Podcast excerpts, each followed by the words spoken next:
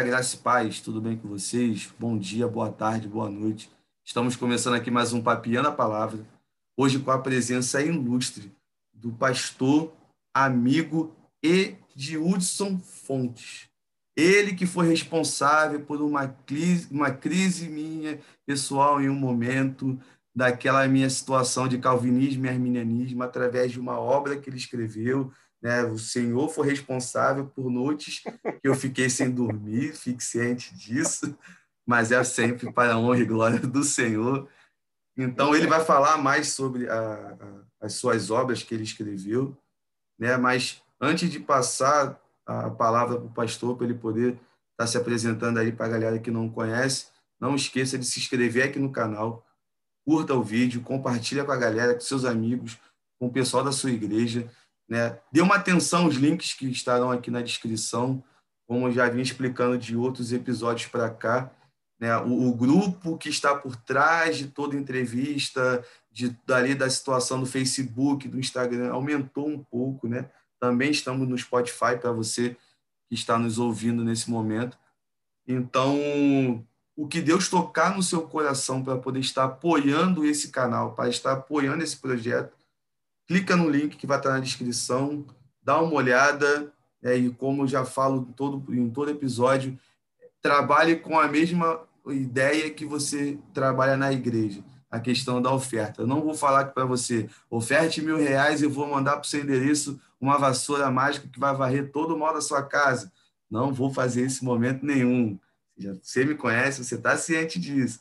Mas aquilo que Deus propôs no seu coração, tem uma galera que está dando uma ajuda e muito obrigado você que está apoiando o canal. Que Deus possa te retribuir cem vezes mais, segundo a sua vontade e segundo a sua necessidade. Valeu, galera. Pastorzão, se apresenta para o pessoal aí que não te conhece. Fala um pouquinho da sua vida. Muito bem. Primeiramente, bom dia, boa tarde, a paz do Senhor a todos. Eu sou pastor Edilson Ponte, sou da Assembleia de Deus aqui do estado do Rio de Janeiro. Né? E para mim é uma honra estar aqui participando dessa live, aqui desse bate-papo com o nosso irmão Rafael. E já agradeço pelo convite. E vamos ter aqui um, um excelente bate-papo aqui, usando uma linguagem de jogador de futebol da década de 70, 80. Vamos fazer uma tabelinha? Aquela linguagem. É, vamos fazer essa tabelinha aqui, vamos bater um bate-papo e vai ser gratificante. Então, é um prazer aí estar com o irmão. Vocês aí que estão nos assistindo, vai, vai ser algo muito gratificante. Então, vamos lá, vamos, vamos nos acompanhar, dá um, uma curtida aí, dá um like aí positivo aí no canal, divulga aí e vai ser uma benção para a glória do nosso Deus, do nosso bate-papo. Amém.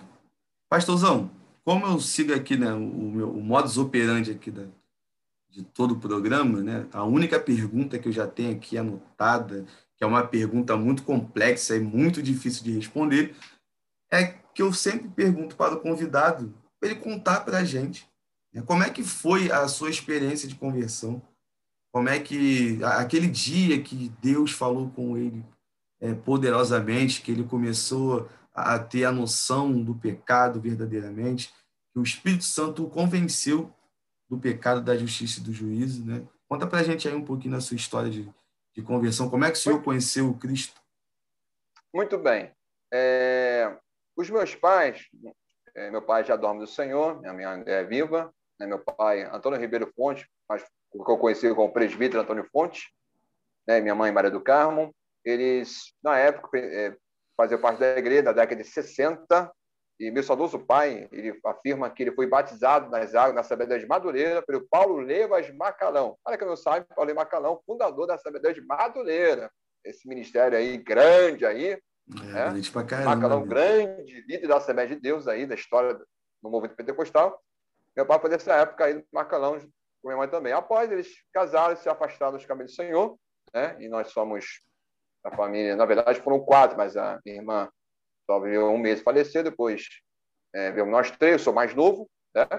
E eu é, me converti em, no final de 1994. Tá? Eu me converti na Igreja Batista de Acari, na época pastoreado pelo pastor Joselito, que eu tenho hoje está pastoreando outra igreja de Minas Gerais, mas tenho ele no meu Facebook, os mando um abraço para ele.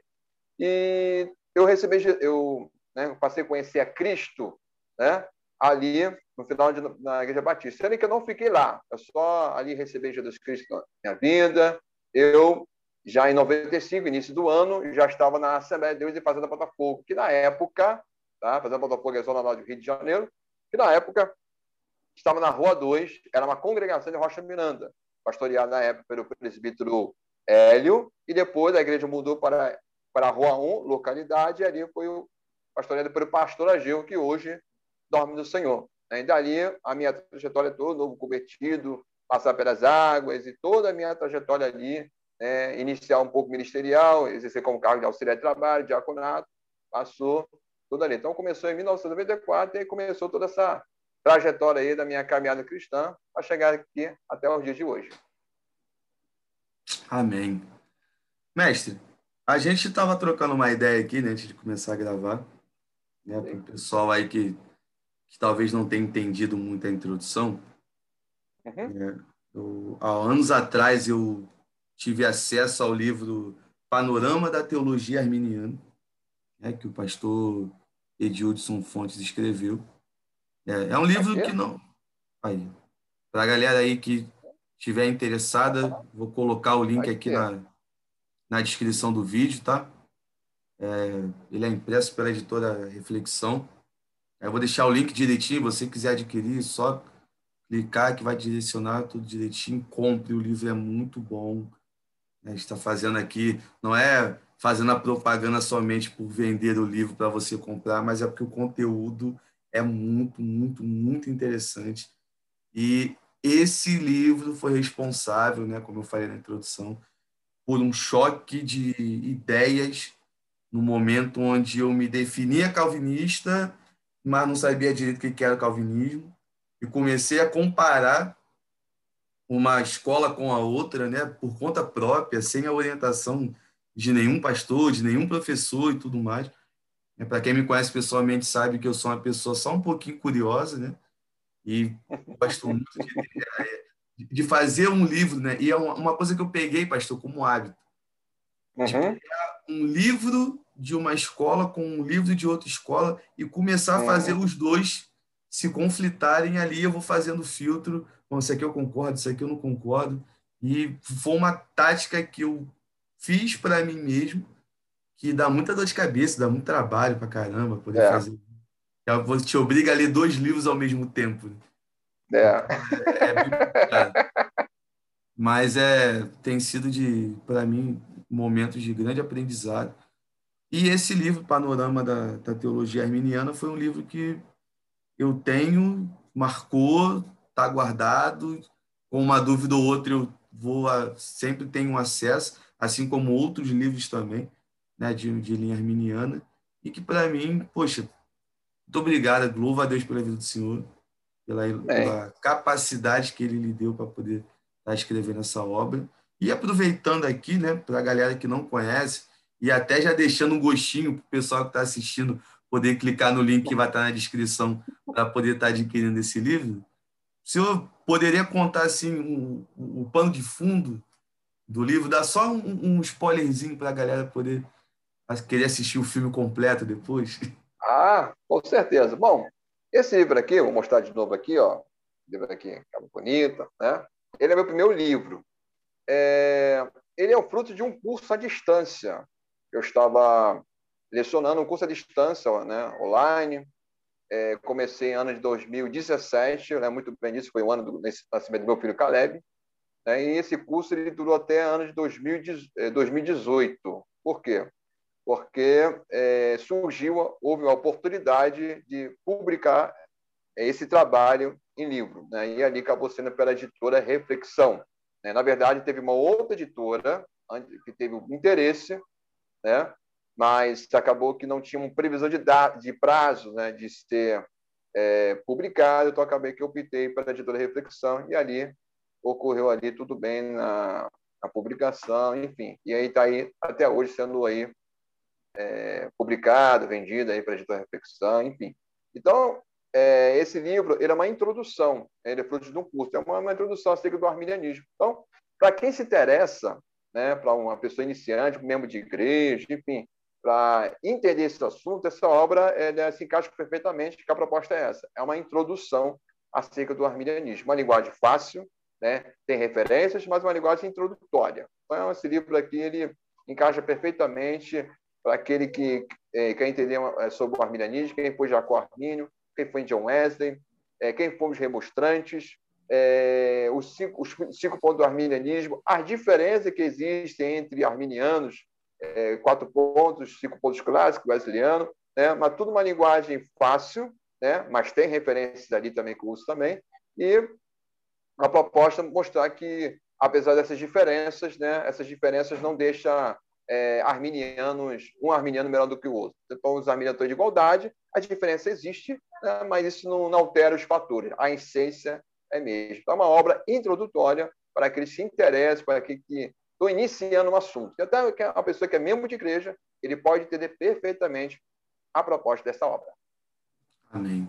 Então, galera aí que está assistindo, clica no link, vá lá, dá visitinha lá no site da Editora Reflexão.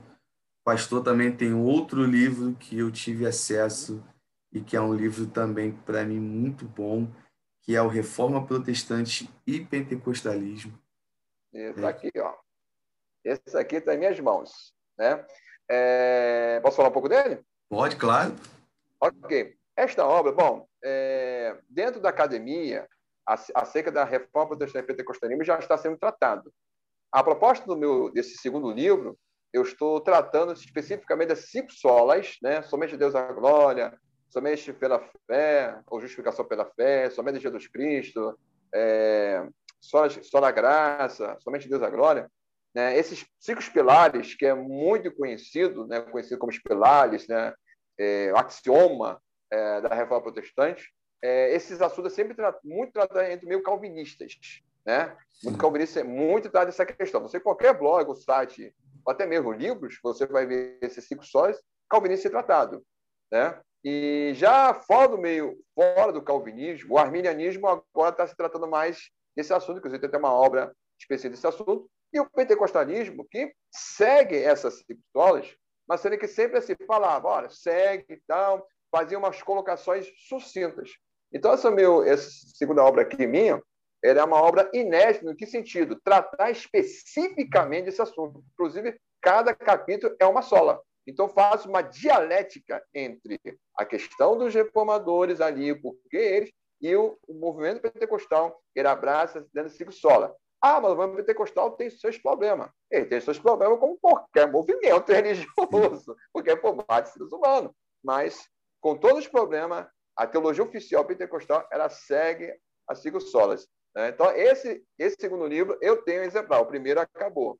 Mas esse segundo eu tenho exemplares, tá?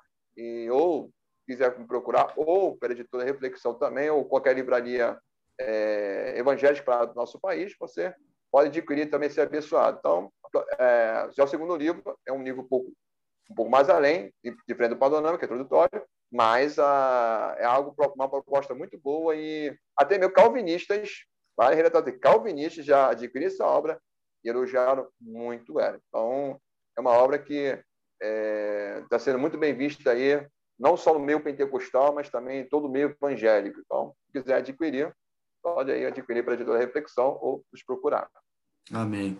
E assim, esse livro, ele me chamou muita atenção, porque eu, eu me recordo que assim que eu entrei, eu comecei a ter acesso à questão da literatura e tudo mais, eu tenho a, a, aquela questão da maioria dos livros que se falava sobre a questão da reforma protestante serem livros justamente de teologia de linha calvinista. A, a editora Fiel é uma editora que tem muitos livros que fala sobre isso, assim como a editora Vida Nova também. Né? Tem muitos livros que vai abordar é, esse assunto a respeito da reforma, os cinco solas e tudo mais.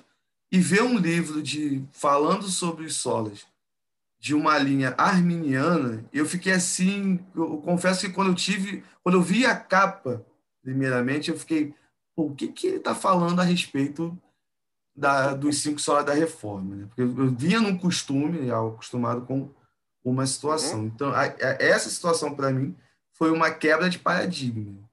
Eu fiquei assim, eu falei, poxa, calma aí, eu preciso, bateu a curiosidade, fato, não teve como não bater, E eu pensei, pô, eu quero saber o que é, o que que ele o que está falando ali naquele livro. Eu confesso ao senhor que eu cheguei a ler os dois primeiros capítulos, na época que eu adquiri, e depois caí na besteira de emprestar o livro. Então, eu, o senhor já deve saber pela, pelo o termo não que voltou. eu caí na besteira de emprestar, ele não voltou, tem que adquirir de novo. então, não consegui concluir a obra, mas. Criou asas, voou. É, foi, foi dar uma volta por aí, nunca mais voltou. Aquele termo, um termo que eu ouvia muito quando eu era criança, né? Que eu ouvi o mais antigo falando. Ah, foi, o pai de uhum. fulano foi embora, foi comprar esse cigarro e nunca mais voltou, né? O livro foi comprar é. alguma coisa, foi comprar a bala, foi comprar algum doce e nunca mais voltou e foi embora. Para quem e quem tiver com o meu livro aí, por favor, um recado aqui de coração, todo amor e carinho, devolve aí, porque o livro está caro para caramba. então, mestre, tô, aproveitando esse assunto sobre a questão da reforma protestante e como ele se comunica com o movimento pentecostal, o, o que, a, a, leitura que eu faço né, do, do meio onde eu estou, com os amigos que eu conheço, é que o movimento pentecostal ele parece que de uns anos para cá ele está sendo levado mais a sério quando a gente vai falar sobre a questão da literatura. Porque, assim, eu tive uma dificuldade muito grande de entender a, a ideia do pentecostalismo clássico uma galera que estuda, uma galera que gosta de escola bíblica dominical, uma galera que gosta muito de culto de doutrina, né?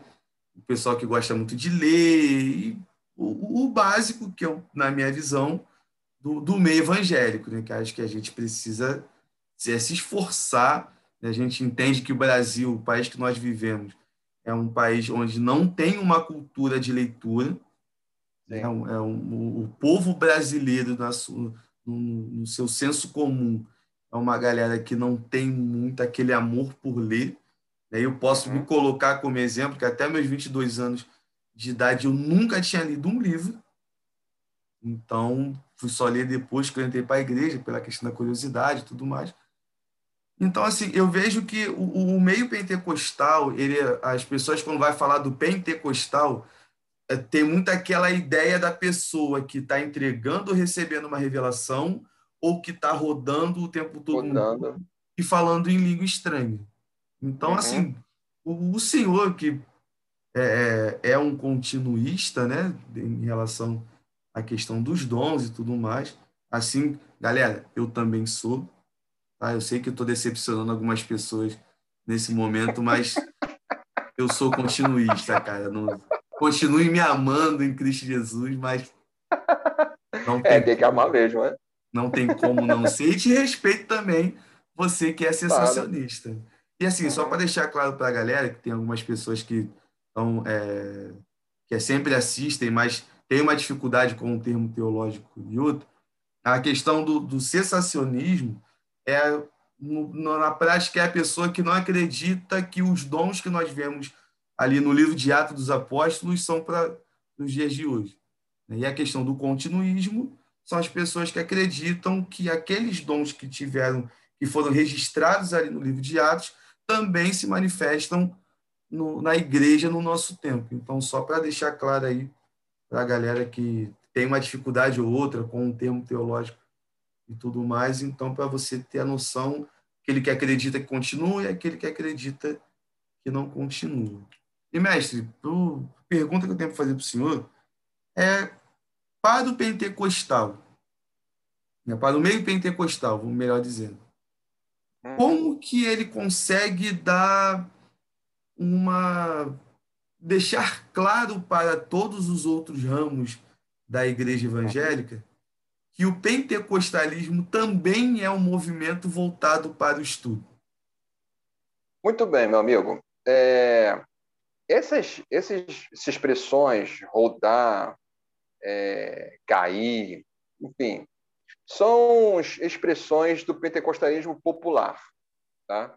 Existe a teologia oficial e a teologia popular. Essa, esse populismo é, não só se aplica ao meio pentecostal, se aplica em qualquer denominação. Né? Se a gente, vou citar aqui a Igreja Batista, né, onde eu é, me converti, é, tem uma teologia oficial, mas existe alguns conceitos populares entre eles, como uma igreja nazarena, presbiteriana, enfim, qualquer igreja evangélica tem esses problemas. Né? Inclusive, há problemas no nosso meio evangélico brasileiro que não é problema especificamente de pentecostal, é um problema de geral, do meio evangélico geral, ou, um termo mais técnico, evangelicalismo brasileiro, né? que aí não é só pentecostal, envolve é, é, os evangélicos de forma geral. Né? Mas o problema é que as pessoas gostam de jogar muitas contas no meio pentecostal. Então, existe essa questão popular. Na história do movimento pentecostal, é, embora sempre as pessoas simples estiverem envolvidas, mas sempre houve pessoas presentes né, é, nessa questão do interesse ou saber. O próprio é, Vingri, que é um dos fundadores da Assembleia de Deus, ele tinha formação teológica, inclusive a CPAD publicou uma obra acerca da monografia do Daniel do, de Gunda Vingri, melhor dizendo, acerca da, da tabernácula, a tipologia de tabernáculo de Jesus Cristo. Está publicado para é, a CPAD, essa monografia dele. E eles sempre se interessaram a questão do saber, nem, não é à toa que até fundaram o próprio jornal Mensageiro da Paz, que era uma uhum. forma de instruir ali os seus, é, os seus obreiros ali. Então, sempre houve na parte dos fundadores esse interesse. Até a esposa do, do, do Guda Vingre, ela também foi uma, uma, além de uma, uma esposa atuante, também trabalhou nessa área de educação também. E vários institutos teológicos, né? um deles é o Instituto Bíblico Pentecostal, que foi aqui do Rio de Janeiro, pelo Lorenzo Olson, Antônio Gilberto e o Gilberto Malafaia, um dos fundadores. Teve outros também, instituições teológicas, como o IBAD, todos os outros, que agora de cabeça não lembro, são muitas instituições. Então, na verdade, uhum. os fundadores, né, é, sempre houve esse interesse, sim, pela instituição teológica. Acontece que a Assembleia de Deus, em 10 anos, conseguiu invadir o Brasil todo. Né? Então, pela grandeza, é, alguns obreiros brasileiros também ali, é, começaram essa, essa postura um pouco anti-intelectual. Né? E aí, isso aconteceu vários problemas, a história é muito longa, né? e essa influência do questão com o contexto brasileiro acabou também influenciando e prevalecendo. Mas sempre houve exceções. Um exemplo, Antônio Gilberto. Antônio Gilberto, que já hoje da Dom do Senhor, é, fazia parte da Sociedade Bíblica Brasileira, trabalhava com essa questão da tradução. Ele que traduziu a Bíblia, traduziu a Bíblia de Estudo Pentecostal. Né? Ele traduziu. Antônio Gilberto é um erudito na área teológica, juntamente com o saudoso memória também, doutor Russo Shed, que também trabalhava na Sociedade Bíblica. Então, no mundo pentecostal, mesmo meu popular tem esses conceitos, né? E que viu também de fora também que influenciou o Brasil, mas sempre houve também pessoas que com, com formação teológica, com até mesmo interesse. O próprio, quer ver um livro que muito conhecido no nosso meio evangélico, é, Manual de Escola Dominical, escrito por Antônio Gilberto, que era pentecostal. Então, se o pentecostalismo não gostasse de, de escola dominical, então tinha que ser de outros autores. Essa, esse livro, até hoje, é o mais vendido no nosso meio evangélico, não só no meio é, assembleano. Então, é, sempre houve. O que acontece que essa a, a, influência da massa é que prevalece, sempre mais prevaleceu. Ou, quer dizer, a denominação cresceu, era grande, mas não tem como, às vezes, dar o controle de tudo. Né? E aí essas coisas é, acontecem. Isso não só uma pentecostal. Se fosse uma outra denominação qualquer que tivesse um número de, de, de, de membros igual a Assembleia de Deus, ia acontecer a mesma coisa, porque estamos falando de pessoas. Não é uma questão só doutrinária, educacional, mas estamos falando de pessoas. E contar pessoas há problemas. É um ditado que eu gosto de falar muito. Quanto Verdade. mais cresce um grupo, os problemas aparecem. Isso é família, isso é empresa, isso se aplica em igreja, porque é ser humano. Mas é salvo, é salvo em Cristo Jesus, mas não deixou de ser ser humano. Né? Deixou ser humano, comedor de arroz e feijão. Né? Não é ET, não é anjo, é ser humano. Ser humano sempre, sempre problemático, complexo. E só Deus, para entender compreender, nem psicólogo compreende, compreende em parte. Mas depois ele mesmo tem que se cuidar dele, porque senão vai ter estafa, outras coisas mais. Então, é o movimento pentecostal, ele sempre tem uma teologia oficial, mas o meu popular é que realmente acabou prevalecendo mais, né? E fugindo um pouco o controle. E isso é uma questão para a influência da cultura brasileira. Tanto é que uhum. nos Estados Unidos, é, faculdades não demorou muito ter faculdade. Aqui no Brasil já demorou ter. Aqui no Rio de Janeiro temos a FAECAD, Ela surgiu em 2006, olha só. Quase perto do centenário da, da, da Assembleia de Deus. Então, o movimento pentecostal sempre houve, mas o, mas o que acontece é que o próprio meio nunca valorizou tanto. Né? Ou aquela, aquela seguinte frase, teologia esfria. E só para dar informação a vocês, que essa expressão que teologia esfria, coisa assim, não surgiu no meio pentecostal, surgiu no meio igrejas históricas. As igrejas mais antigas do pentecostal. É isso. O pentecostalismo ele agiu igual esponja. Sugou. Sugou e colocou esse presente.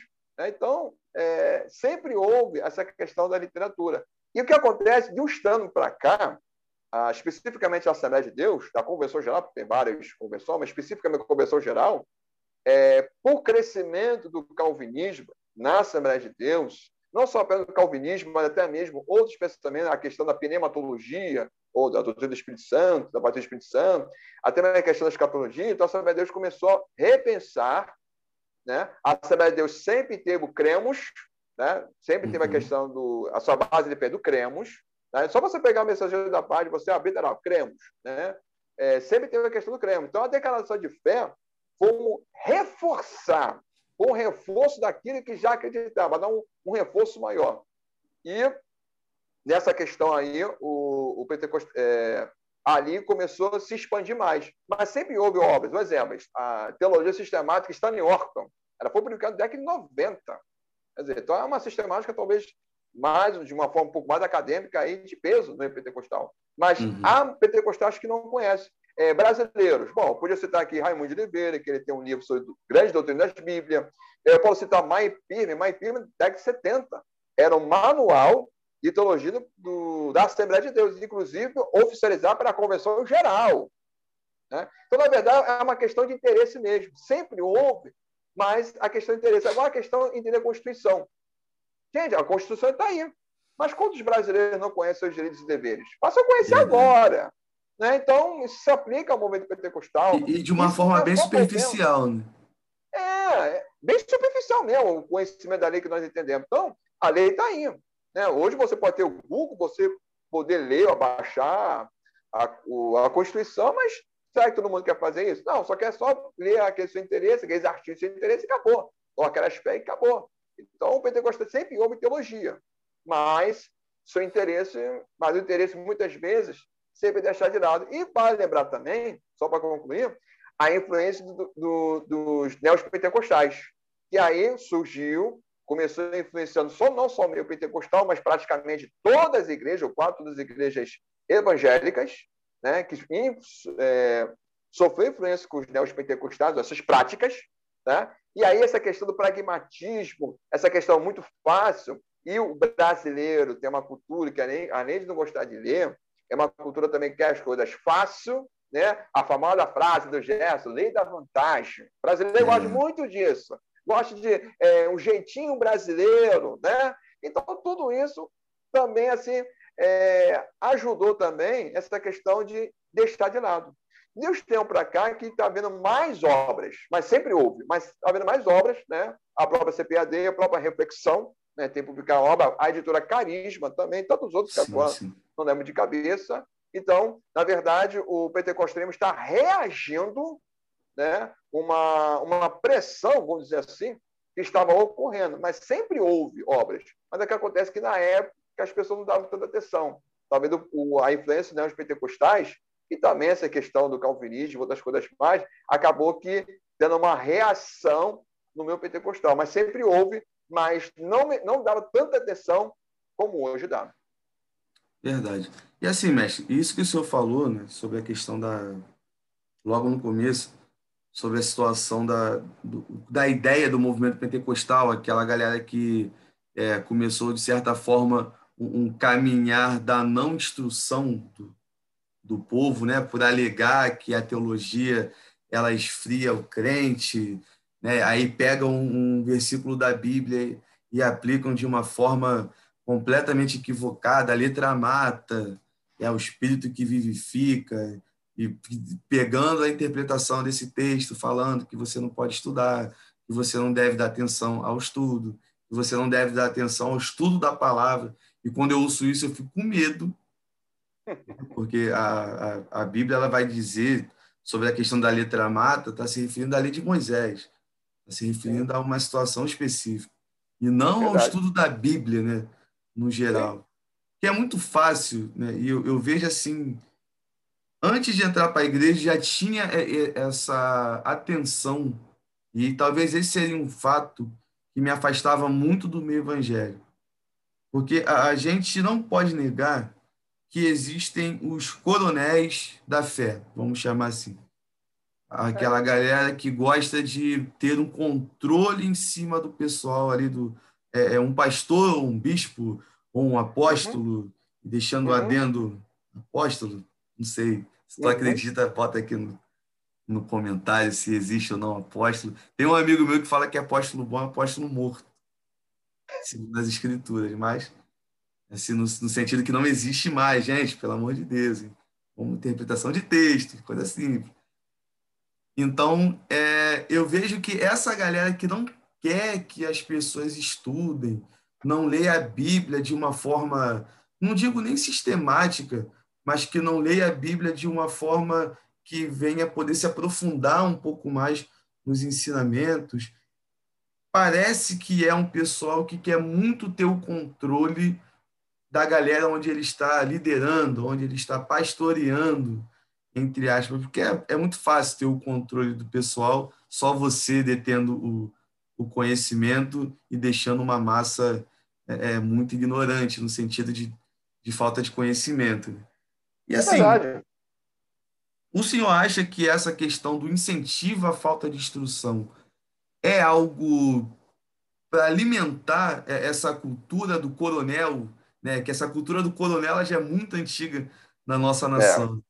Você acha Verdade. que isso é uma forma de que essa galera gosta de usar para poder manter essa ideia do, do coronelismo dentro das igrejas? Muito bem. É, só voltar um pouquinho à questão da história da Assembleia de Deus. É, essa questão de contra é, dentro da Assembleia de Deus é, houve, é, não na parte do, como falei, não na parte dos fundadores, mas de algumas certas lideranças. Uhum. Realmente houve isso, né? De contra a questão do saber. Então, isso acabou que ganhou a força e acabou se espalhando dentro da própria da Assembleia de Deus. No caso, esse pessoal que agia contra a questão de intelectualidade é uma questão mesmo da cultura brasileira. Estou falando de fato. Agora, essa questão que a gente vê no nosso meio evangélico já é uma outra questão. Por isso que é bom fazer essa distinção. É, realmente, muitos líderes não incentivam os seus liderados, seus membros, não ler a Bíblia, para ter o controle. Porque a partir do momento que eu vou ler a Bíblia e eu ver uma liderança, um pregador pregar, e eu conferir na Bíblia não bater, vai me trazer um questionamento. É igual os berianos, né, na, em Atos. Paulo estava pregando e os berianos estavam o quê? Estava conferindo aí na Bíblia. O que Paulo estava, era Paulo estava pregando, tá? Não era, era um qualquer, apóstolo Paulo estava pregando. Estava lá conferindo. Então, uma liderança que não quer o povo instruído, o que, que ele vai fazer? Vai desenvolver vários métodos de, de culto, enfim, não precisa nem entrar em detalhe, que você já sabe o que eu estou falando, vários tipos de métodos, coisas bizarras por aí. E aí é uma forma que as pessoas vai ali, vai atrás daquele tipo de milagre, entre aspas, e vai ficar preso naquele ali. Não, não, vai, não vai questionar, porque aquele ali é fácil, por isso que eu falei a questão do pragmatismo, é algo fácil, resultado, né? E o brasileiro gosta muito disso, que é, já, já, já é da natureza, na verdade, latino-americano, específico também brasileiro, que gosta das coisas fáceis. Então, é, você oferece algo, é, ah, você está cheio de problemas. Que não tem problema, meu Deus do céu. Acho que essa é uma maldade isso. Ah, levanta a mão que eu, quem tem problema? Misericórdia, todo mundo tem problema, meu irmão. Tá, todo mundo tem dívida, é, tem dívida, tem pessoas que de aluguel, tem pessoas que querem ter carro, mas não, você tem problema. Tem pessoas que têm desempregado, tem pessoas que estão empregadas, mas querem aumentar seu salário. Ah, tantos problemas que tem. Tá? Às vezes as pessoas fazem essas perguntas bobas, né? Quem tem problema, o que isso aqui. É, meu Deus do céu, só graça. Então, é, quando, as, ah, quando eu, não, não, as pessoas não têm conhecimento, é uma forma de eu dominar elas, sim. É uma forma de as pessoas aceitarem o que eu digo, né, as minhas regras, as minhas normas. É, de fato, é isso mesmo que funciona. Quem não tem conhecimento aceita qualquer coisa. A gente até pode fazer uma comparação lá na Idade Média. Na Idade Média era assim, meu irmão. Né? Na Idade Média era assim. A igreja de Roma batia o martelo, as pessoas diziam amém. As uhum. missas eram latim, né? Lá, e as pessoas diziam amém. É. é. A reforma que houve essa ruptura. É, uhum. Aí Lutero, reformadores queriam dar, traduzir a Bíblia para o povo poder é, ser alfabetizado pela leitura da Bíblia. Surgiu as escolas públicas, período da reforma, enfim. Então, hoje, esse colonialismo gospel, vamos dizer assim, que existe, de fato, ele não incentiva o povo a ler para justamente segurar o povo. Você vê que tem igrejas que estão tirando escola dominical. Tirando. Tá? Nem botam para um outro dia. Né? Não botam, tirando a escola dominical. Né? Por quê? É uma forma de manipular. Aí fala, não, faz um culto aqui, uma reunião, o pastor pregando é uma escola. Peraí, meu irmão. Né? Aí, quer dizer, então você vê que está tá sendo muito complicado, está sendo bem complicado. E aí, eu destaco aqui um teólogo pentecostal, Marcos Tuller, que também tem livros sobre a questão da escola dominical, tem batido nessa tega da seca da escola dominical. Então, a vida da pessoa é injusto. O meu pentecostal, mas só, irmão, o maior divulgador da escola dominical, tá? Marcos Tuller, própria CPD faz eventos sobre a escola dominical. Então, assim, o povo assembleano pode ter, ele é, mas dizer que não tem, o pentecostal não gosta de escola dominical, não divulga, também já é um, um exagero grande. Então, é, esse colonismo existe, tá? E isso no meio evangélico, tá? Ah, na minha, na, na, minha denominação não tem apóstolo. Ok, não tem apóstolo, mas o teu líder age como colonialismo.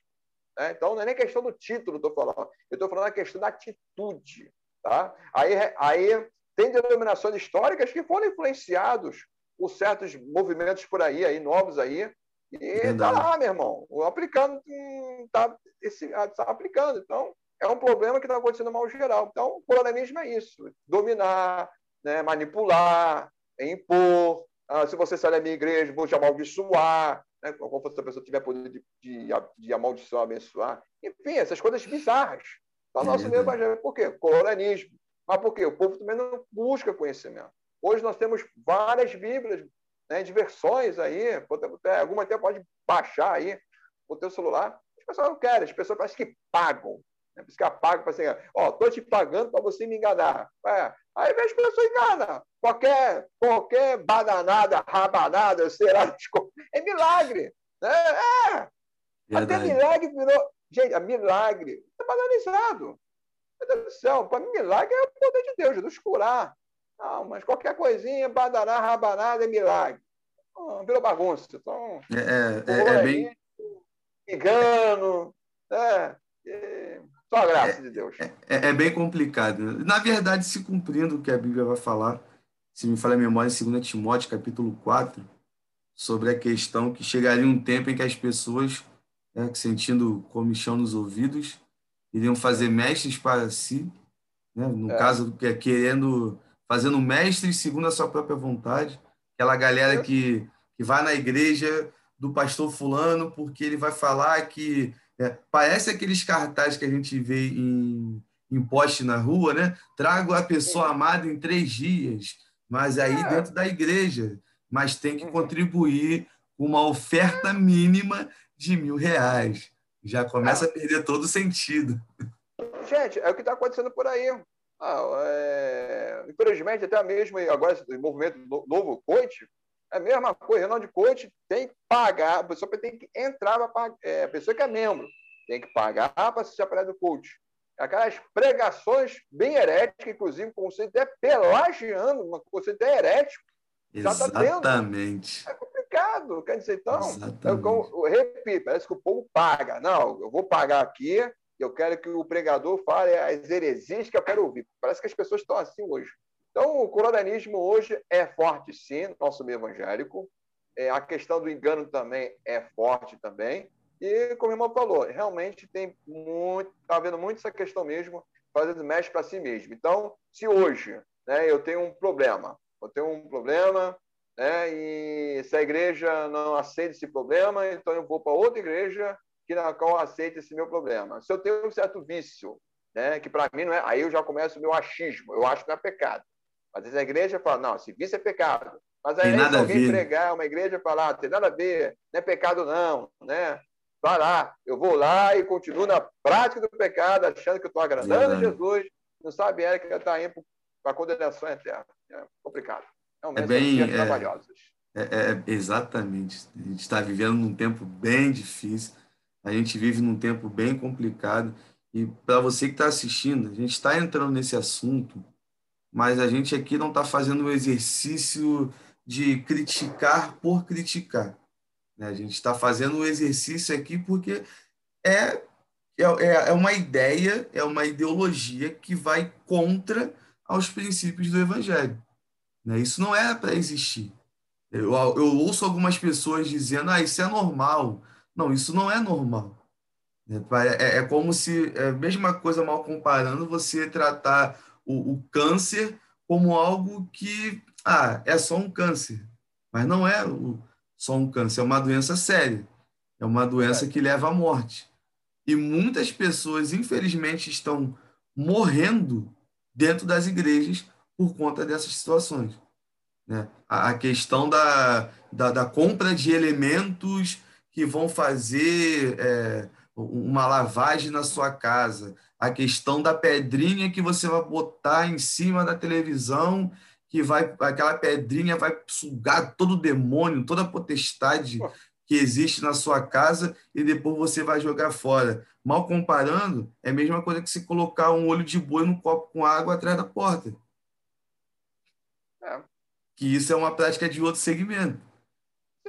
E as pessoas, não, você tem que pagar tanto para isso. E, e assim, é algo muito complicado que as pessoas pagam sem questionar. Pagam sem reclamar.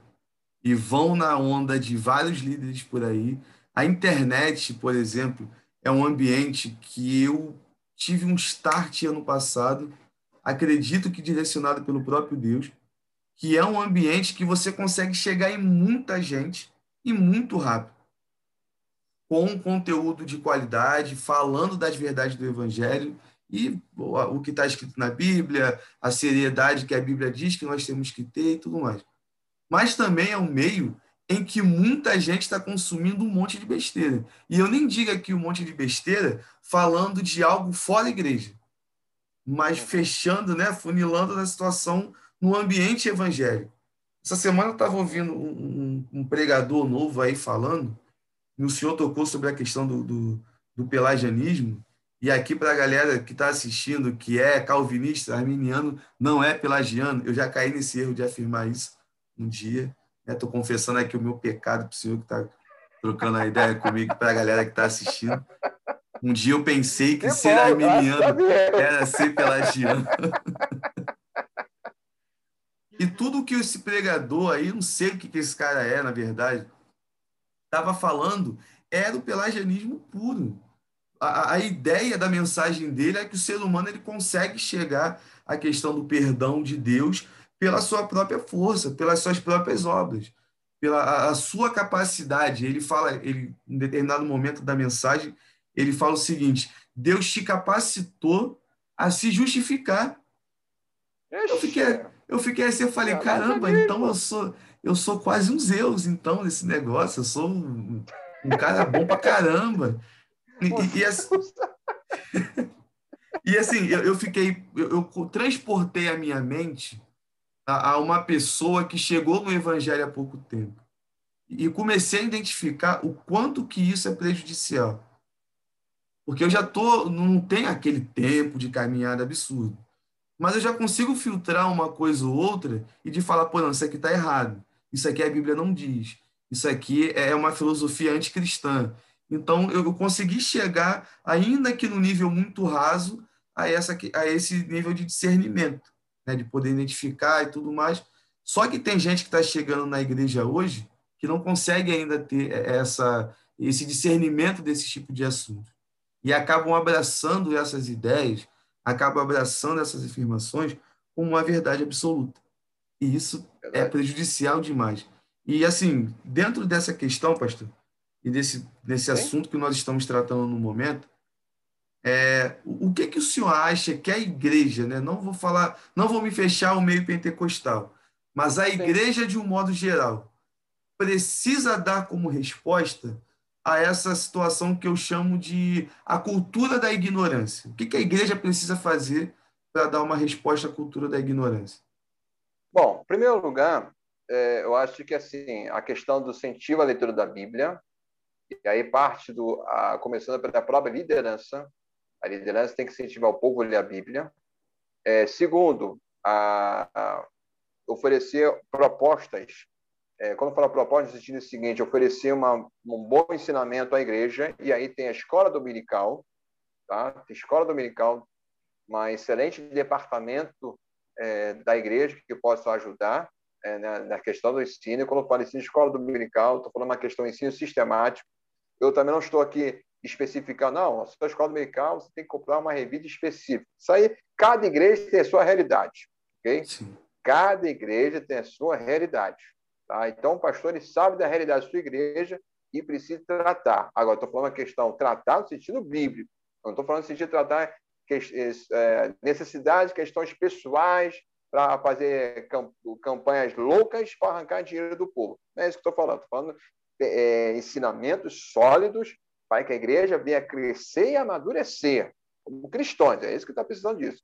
Então, pastor, incentivar o povo a ler a Bíblia. A escola dominical está se colocando à disposição ali, juntamente com o pastor, oferecer um ensinamento sólido para a igreja local e, é, e os pais incentivar também os seus filhos, desde pequeno, e incentivar a leitura da Bíblia também. Isso é muito bom.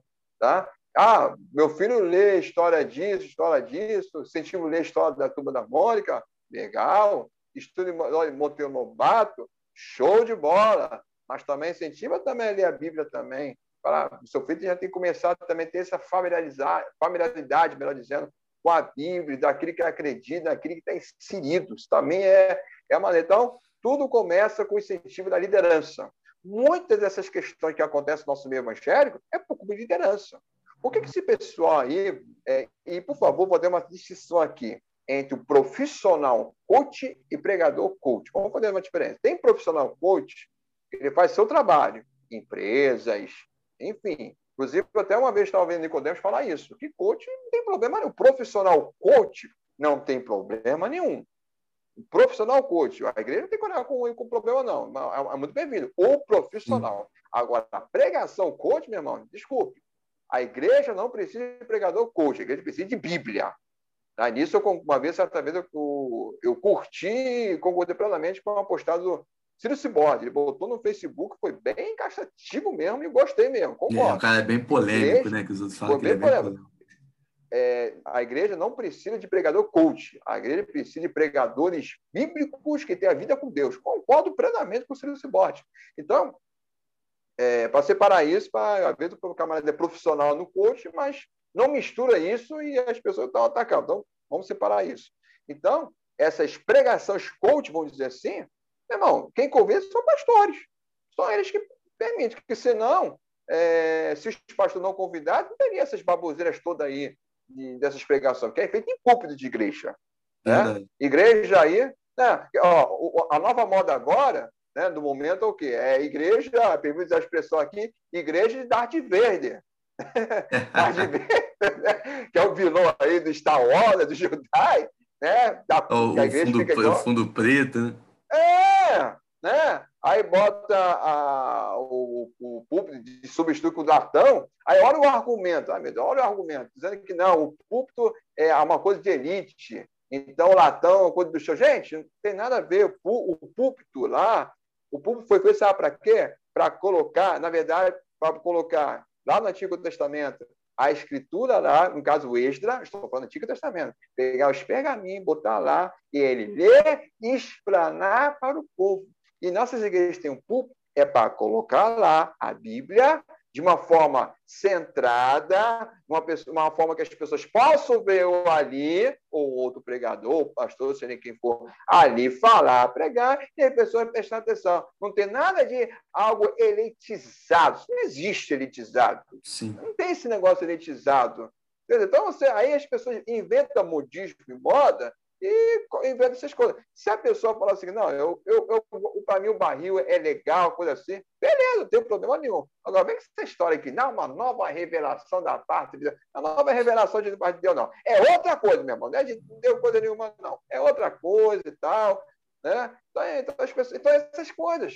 Fiquem é, criando moda. Daqui a pouco a igreja vai, vai vão pintar de branco, para a igreja se parecer com o céu. Aí todo mundo se então, é, é, é, a moda, é, né? É, é moda, é, é, o modismo. Né? Então, sabe, aí o, o chiclê, né? Não, o chiclê, aí inventa várias chiquês, gírias. Então, assim, é, perde o sentido. Mas isso começa com o sentido da Bíblia. Se os líderes não, não trouxessem esse pessoal aí, né, porque pregando besterol, as igrejas estariam melhor. Se quer trazer pessoas de fora, por que chamam pessoas sérias? Por que chamam pessoas é, gabaritadas, que têm realmente conteúdo e são pessoas comprometidas com Deus que possam contribuir para o seu povo. Então, o meu, evangélico, infelizmente, ele gosta de modismo, gosta de inovações, então permite essas coisas na igreja. Aí por isso que a igreja, como alguns digam, né, a igreja fica inchada, né, no sentido é. que espiritualmente, né, quer dizer, não tem. Então fica essas coisas todas. Quer dizer, aí, quando a gente vai ver nosso meio evangélico, a vida cristã dessas pessoas é fraca. Né? Ó, só para só constar aqui, na última eleição da presidência, um certo candidato, né, né, que gostava de espiritualizar as coisas, dar glória a Deus, né, dessa forma dele, por quê? Ele é fruto de onde? Dessas coisas bizarras do nosso meio evangélico. Meio evangélico. O meio evangélico. Quer dizer, uhum. produzindo os conceitos. Né? Agora, se houvesse um ensinamento sólido, se houvesse pregações bíblicas, enfim, não estou falando que as bizarrices não acontecer porque acontece, mas eu tenho certeza que os resultados seriam um pouco diferentes. Essa é a minha modesta opinião. Verdade. Daria uma amenizada né, nessa, nessa é. situação. É. Né? Ficaria um negócio mais, mais tranquilo, vamos dizer assim. Né? E assim, a, a galera eu tenho uma galera que vai estar assistindo, que com certeza vai mandar mensagem depois, para falar a respeito da questão da, da parede preta, do, do fundo preto da igreja. Né? E assim, até teve um convidado que uma vez até deu uma, uma pequena explicação sobre essa questão. A gente até depois ficou trocando ideia depois que acabou a gravação e tudo mais, porque eu não tinha uma ideia exatamente por que, que se começou essa questão do, do, do fundo preto, né? É, no caso, tem uma galera que trabalha com duas vertentes. Uma vertente que o senhor falou, né, que para mim é muito sem noção, uma inspiração do, do alto. Veio um anjo e falou que a parede é preta agora por conta disso e tá, tá, tá. Eu fiquei assim, quando eu ouvi isso, eu, fiquei, eu comecei a rir.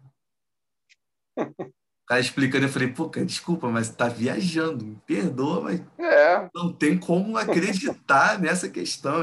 É. E uma outra explicação que eu ouvi foi mais uma questão estética muito vinda do Sim. cinema, né? Na questão de então, o, o, fundo preto, a questão da ênfase no, em quem uhum. está em cima e tudo mais. Foi uma explicação até que fez mais é, sentido do que essa essa primeira da uhum. espiritualidade da, da situação. Sim.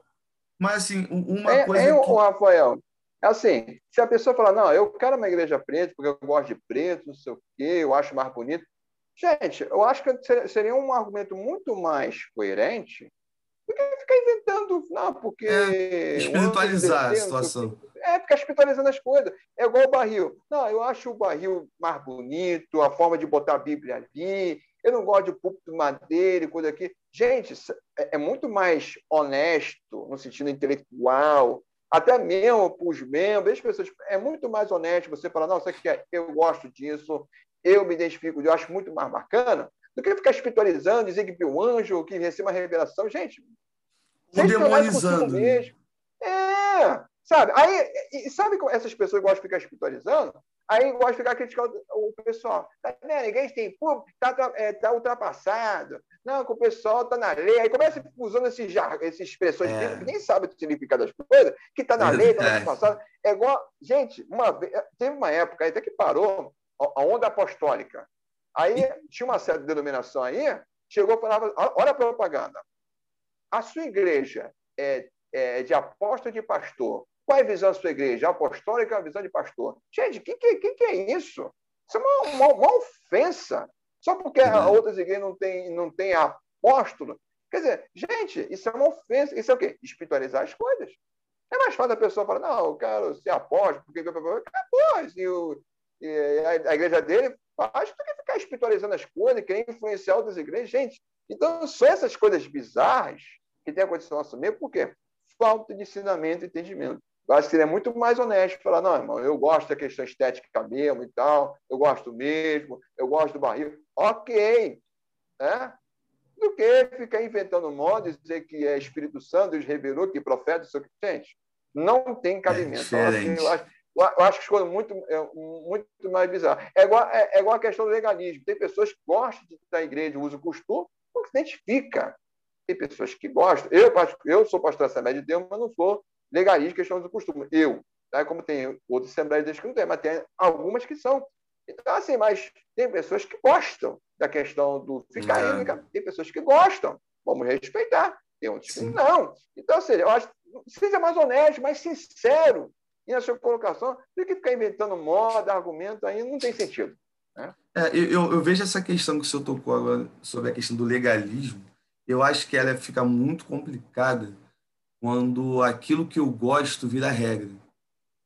Porque eu quero impor nas pessoas que aquilo é. que eu acho legal, aquilo que eu acho bonito, é, é. tem que ser assim. Eu, eu já vi uma, uma, uma situação de perto né, sobre questão de vestimenta. Né? Tem um, um dilema que, para mim, não faz sentido nenhum. Mulher usa calça jeans ou saia? Eu fiquei assim, caramba, é sério que a gente está discutindo isso? Tem gente passando fome, cara. Tem gente que está vindo para a igreja e está perdido. Tem gente que está lutando contra o problema do homossexualismo e quer ser liberto, entendeu que isso é errado, quer ser liberto, Sim. precisa de cuidado. É, é, pessoas na igreja com autismo, que a, a igreja parece que ela não consegue se comportar de uma forma ainda adequada a esses problemas, a esses desafios que chegam até Como nós. deveria, né? Isso é uma coisa muito importante, gente. E, e assim, e discutindo isso. E eu fiquei, falei, cara, é. meu Deus do céu. Tipo, ah, eu tenho um hábito, eu não gosto de andar de tênis. E não gosto de andar de chinelo. Por mim, eu andaria descalço o tempo todo. Tem alguns amigos que falam até, ah, parece o homem das cavernas, que está andando de camisa normal, calçadinhos e descalço no meio da rua.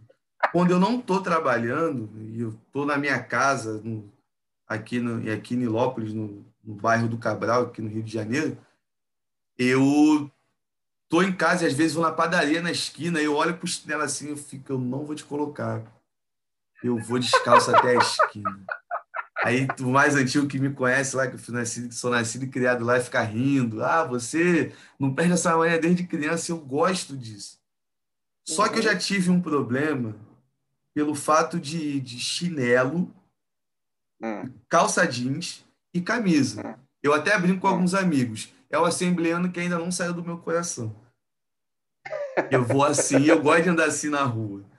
E para a igreja, domingo de manhã, para a escola bíblica dominical e tudo mais, e de gente falando, não, tem que ir de tênis. Já teve gente que já falou que ah, o Espírito Santo vai te convencer que você não tem que usar o chinelo e que você tem que vir de tênis. Eu fiquei assim, eu falei, caramba.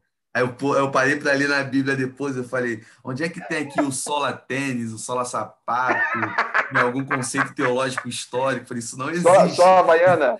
É, só, só a baiana. E tem que ser branca, porque se não for branca, né, ela não é pura e tudo mais. E essas doideiras, assim, que a gente aqui trocando ideia, batendo o nosso bate-papo, é, é, a gente está rindo, é engraçado, é divertido, mas me assusta. É coisa porque, séria. Porque isso, para algumas pessoas é como se fosse uma verdade absoluta. E, e isso acho que traz verdade. um peso, uma carga para cima da igreja. Eu fico, eu me coloco no lugar de um novo convertido. Uhum. Um cara que já estava no mundo, que o mundo te critica o cara o tempo todo, ou a, ou a garota, e chega na igreja e, e, ao invés de encontrar um ambiente leve, um ambiente Isso. aconchegante, encontra um ambiente, um ambiente que tem regras Pesado. pra caramba, que é não é verdade. é muito diferente, mal comparando, da prática dos fariseus e mestres da lei Sim. Que a gente se encontra no livro de Mateus. É verdade. Essa questão do legalismo foi muito, especificamente o pentecostalismo, foi muito forte. Ainda é forte, mas até que já diminuiu bastante. Né? É, a questão é a seguinte: a ênfase da santidade é uma questão que o pentecostalismo sempre destacou, né, mas acabou que acabou extrapolando aí no meio a questão do uso do costume.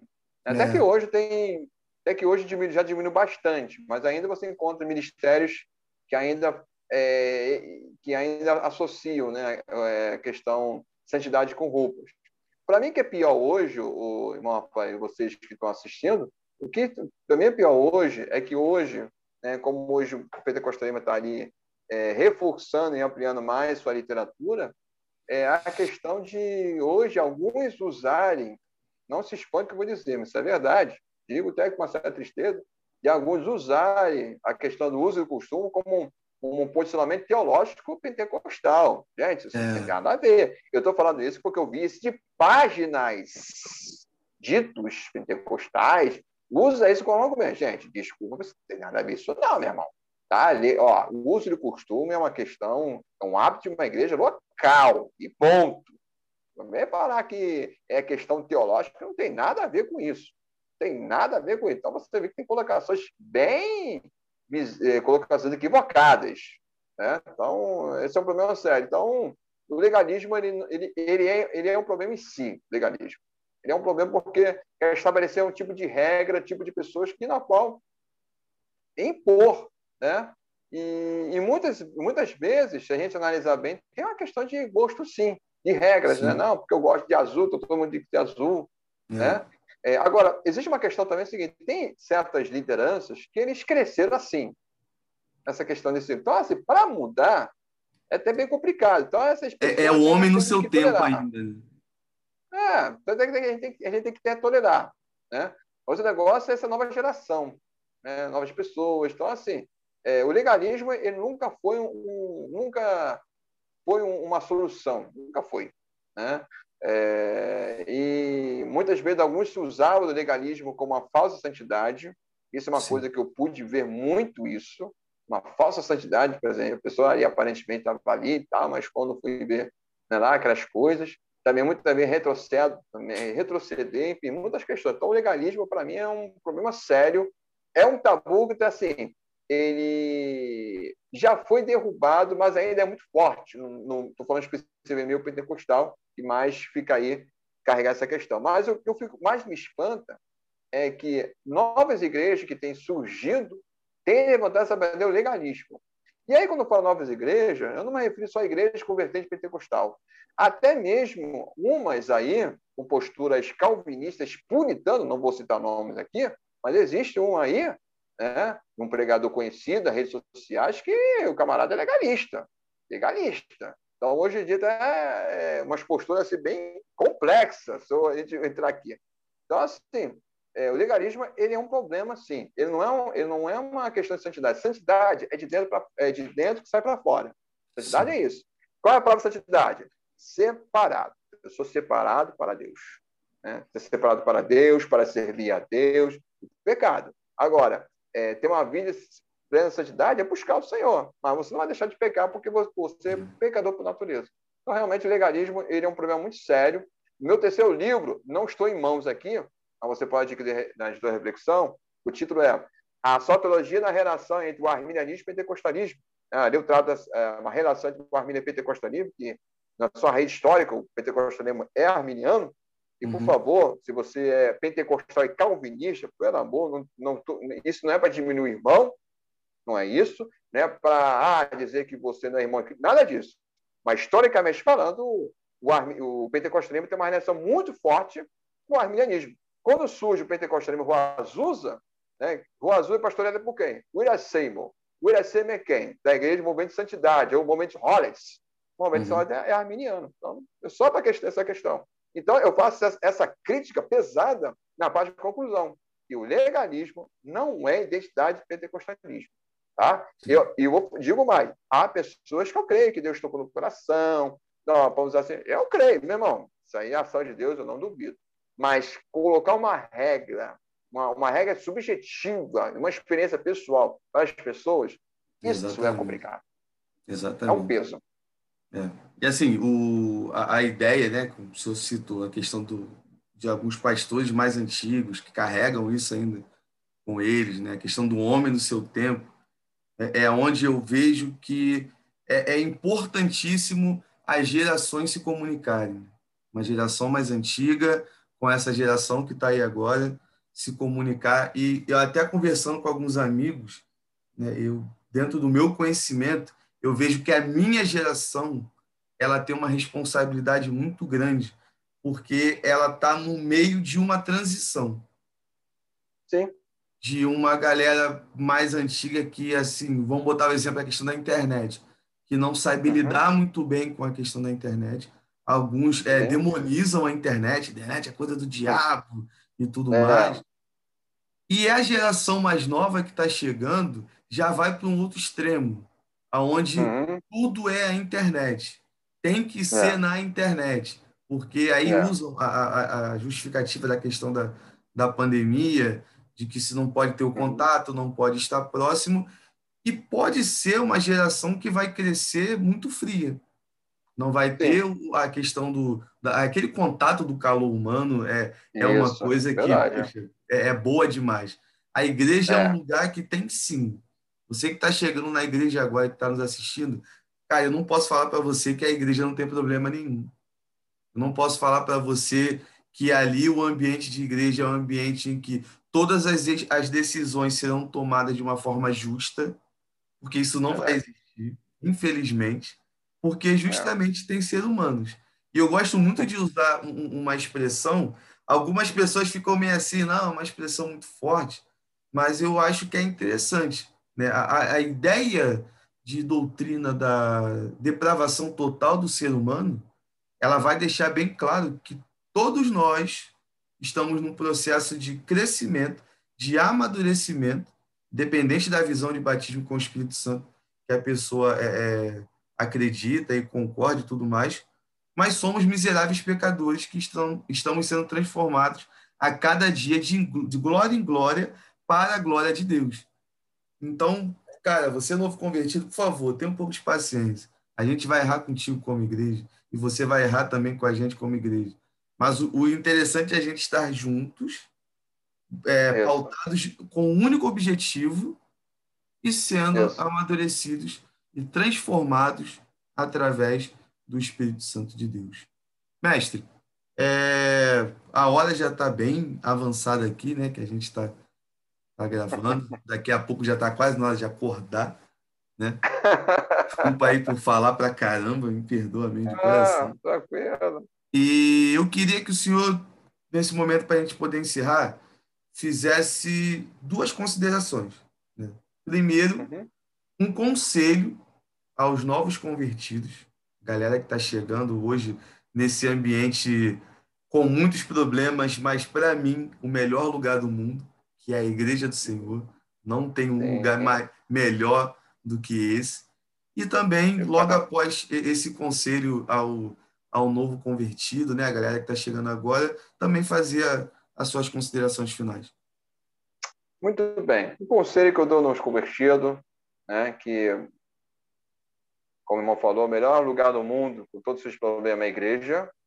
Então, na igreja vai encontrar é, reforço da sua vida espiritual, renovo, consolo e apoio.